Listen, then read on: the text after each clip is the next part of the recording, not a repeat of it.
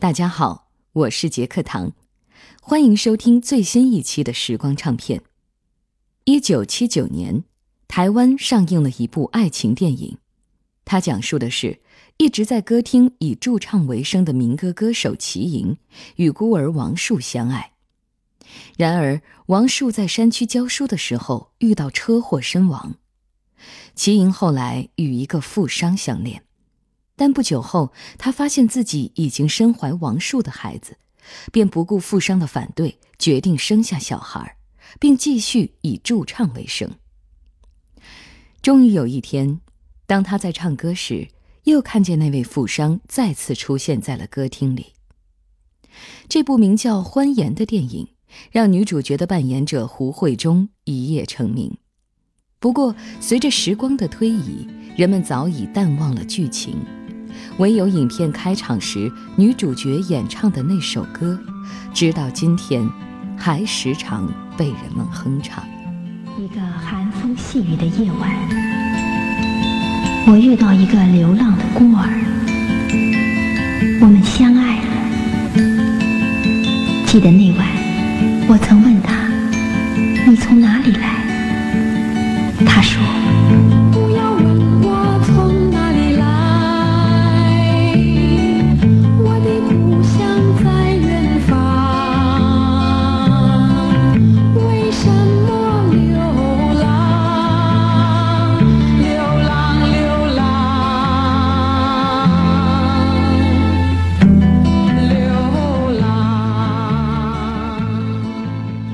这首歌诞生在怎样的时代背景下？它的演唱者又是怎样被发掘的？它的歌词曾经有过哪些改动？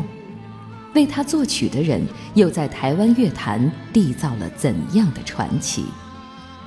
杰克堂为您带来《时光唱片之橄榄树》。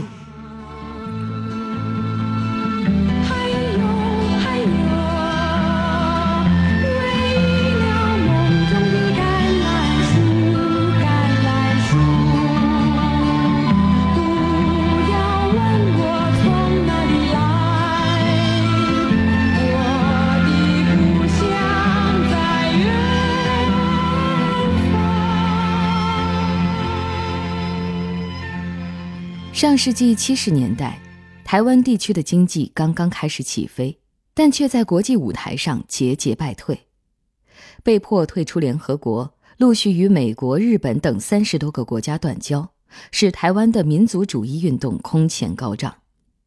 强烈的失落感促使台湾人在文化上想努力创造一种属于自己的东西，表现在流行音乐方面，便是台湾现代民歌运动的兴起。一九七五年六月六日，创作型歌手杨贤发起了现代民谣创作演唱会。这场演唱会被视为现代民歌运动兴起的开端。在这样的背景下，《橄榄树》诞生了。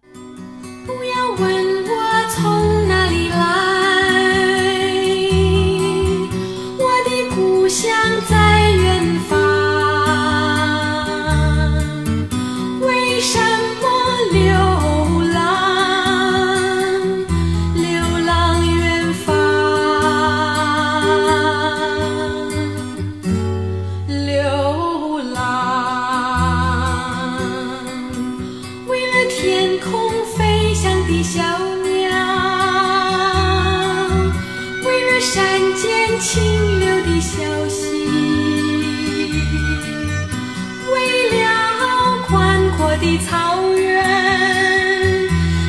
浪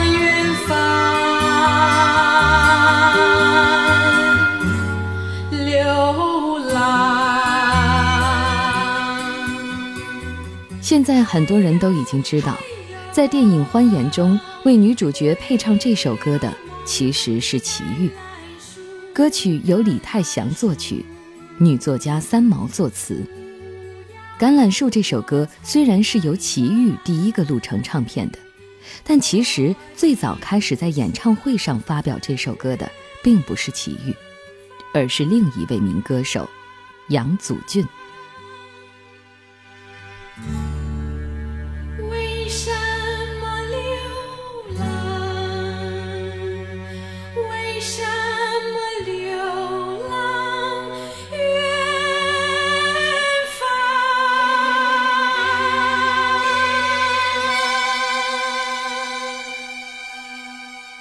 杨祖峻是当时民歌运动的重要旗手。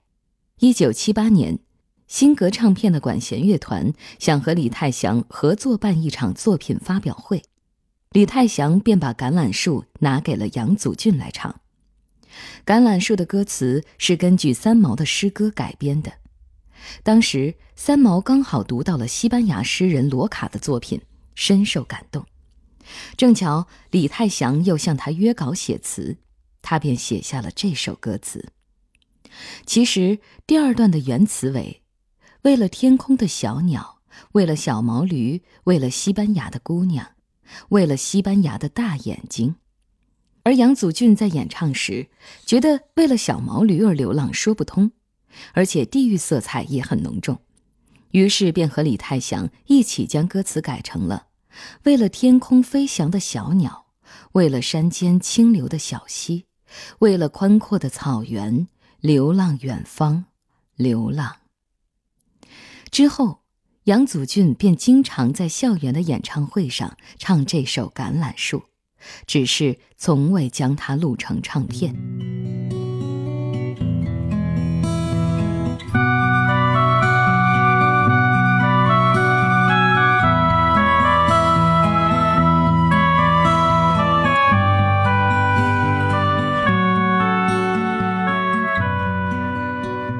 那么，齐豫又是怎么和这首歌结缘的呢？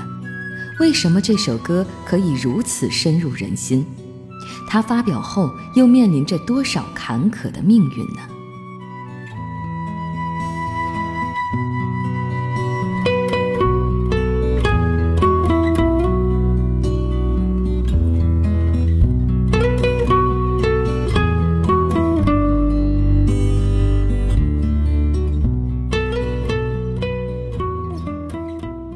九七八年。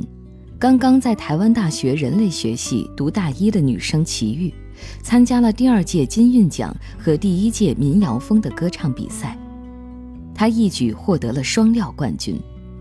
齐豫清新飘逸的嗓音，很快就被当时金韵奖的评委之一李泰祥相中了。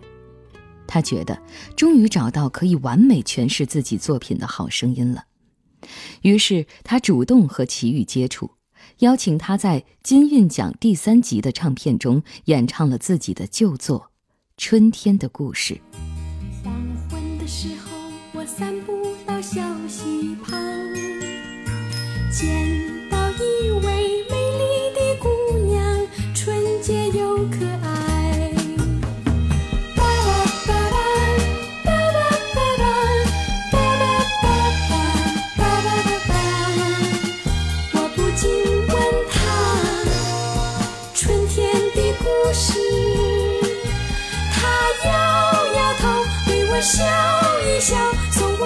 小小铜铃花。我不禁问她春天的故事，她摇摇头，对我笑一笑，送我一只小小铜铃花。齐豫没有辜负李泰祥的期望，他高亢又细腻、尖锐却不单薄的声线，几乎完美地演绎出了李泰祥作品的神韵。这也使得李泰祥毫不犹豫地担任起了这位新人首张专辑的制作人。齐豫首张专辑的主打歌就是《橄榄树》，他的嗓音散发出一种很淳朴的泥土和青草气息，这是没有经过专业训练的结果。天赋让齐豫的声线自然而然在古典和民谣之间融为一体，而青春的单纯和率真又让齐豫的歌声总是会在美轮美奂的乐景中呈现出一种义无反顾和勇往直前的锐利气质。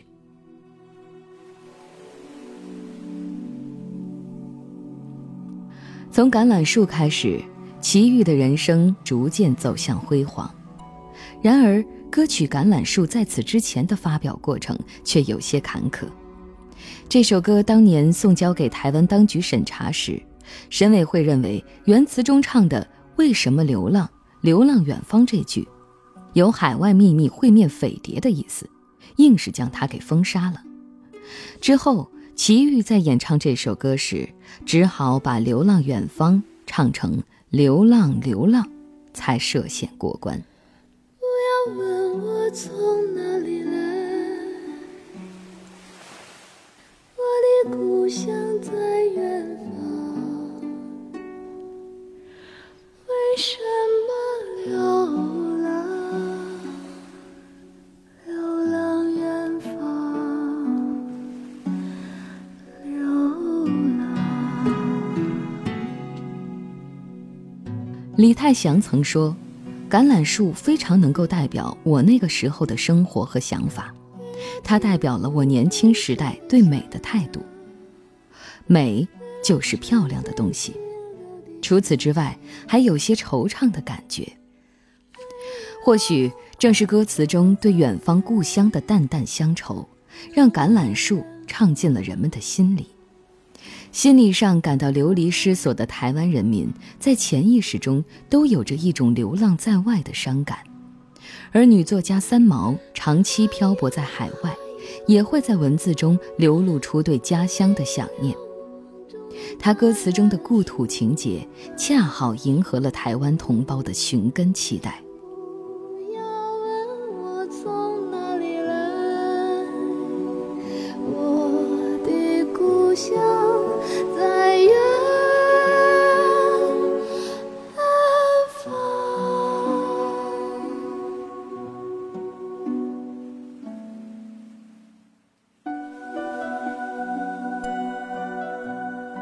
橄榄树的旋律无疑是东方美学中气韵相合的代表，也是古典与现代曲风的完美结合。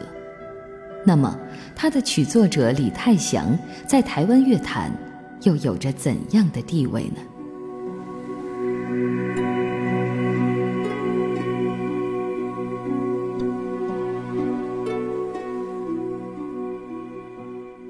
上世纪八十年代，当橄榄树开始在大陆流行时，没有人知道它的词曲作者和演唱者是谁。后来，三毛的名字最先闯入了大众的视野，而曲作者李泰祥的名字却依然在大陆的流行歌曲热潮中处于冷场的尴尬位置。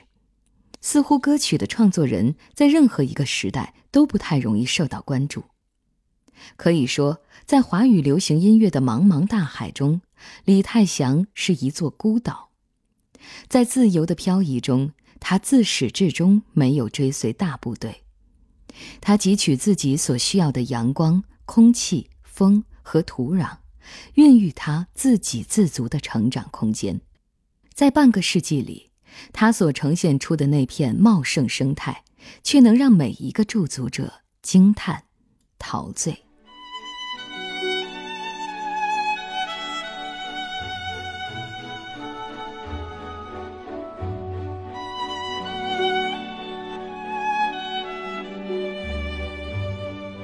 李泰祥走上音乐路，来自父亲用猎枪换来的小提琴。他的父亲李光雄，早年为了读书赚学费，就去替日籍老师做帮佣。因为工作勤奋，他意外获得了老师免费教他拉小提琴的机会。父亲后来经营钱庄，生意失败，典当了两把猎枪还债，剩下的钱就买了两把小提琴。李泰祥从小就模仿父亲拉琴，自此打开了音乐生涯的乐章。上世纪四十年代的台湾正处于日据时代和国民党底台的更迭时期，童年的李泰祥感同身受着台湾土地的疼痛，那股坚韧与勇敢，在这位音乐大师成年后的作品中深深根植了进去。一九五三年七月，大陆和台湾在福建东山岛发生了军事冲突，两岸关系的紧张和战后初期的贫困，让台湾人处于双重的煎熬中。然而，唱着原住民歌谣的李泰祥却一心沉浸在对音乐的憧憬中。一九五六年，十五岁的他获得了台湾省小提琴比赛的第一名。一九六三年。在台北市市立交响乐团任首席小提琴手的李泰祥，已经举办了个人独奏音乐会。一九七三年，李泰祥获得了美国洛克菲勒奖学金，应美国国务院的邀请赴美访问，在加州大学圣地亚哥现代音乐中心进修。一九七六年，他又举行了《传统与展望》音乐会，主题是。中国民歌之夜。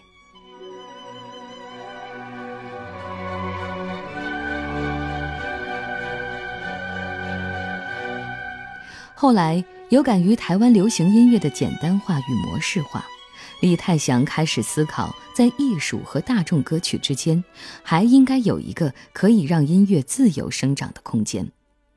于是，带着深厚的古典乐功底，李泰祥开始了全新的实验探索。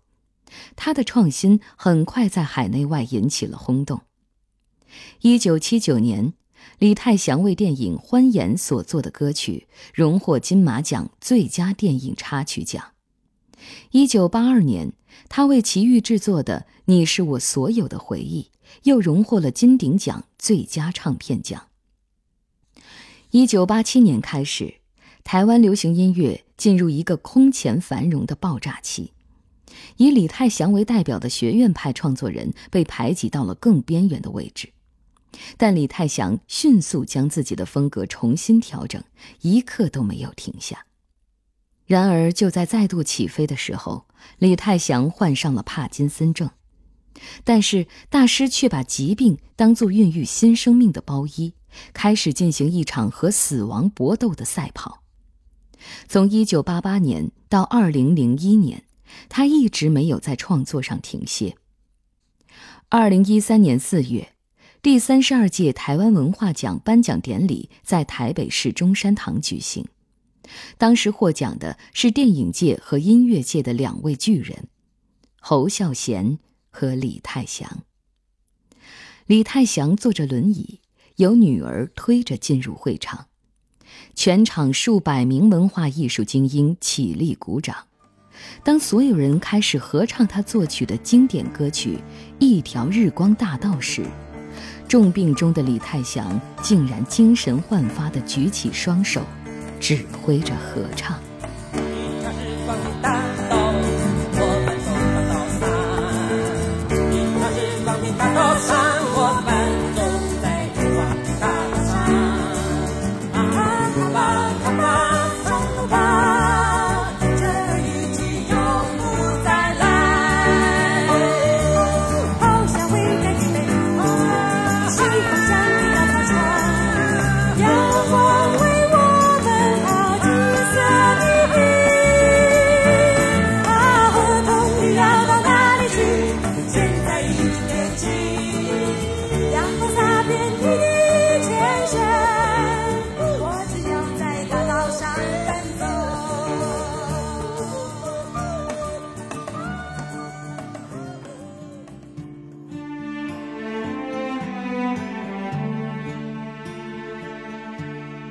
不到一年后的二零一四年一月二日，李泰祥病逝，享年七十三岁。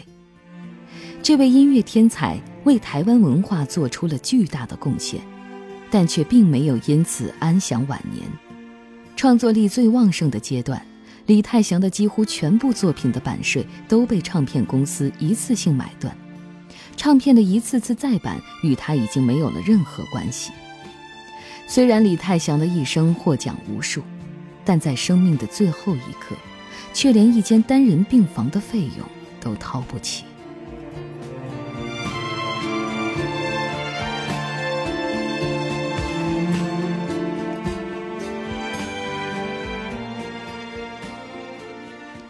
李泰祥曾说：“所有作品都是他的孩子，其中最好的就是《橄榄树》。”橄榄树空灵优美但也很难唱。难唱到以这首歌一炮而红的奇遇曾对乐评人说我每次唱这首歌都会紧张。为什么会紧张呢？或许是感受到了它沉甸甸的分量吧。为了天空飞翔的小鸟为了山间清流的小溪为了宽阔的草原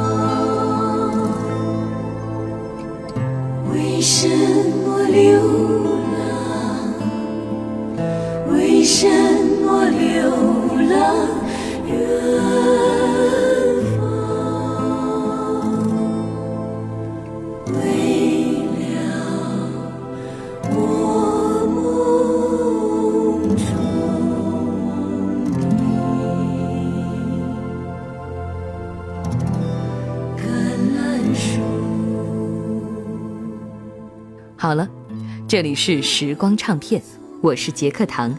最后，我代表节目编辑程涵，感谢您的收听。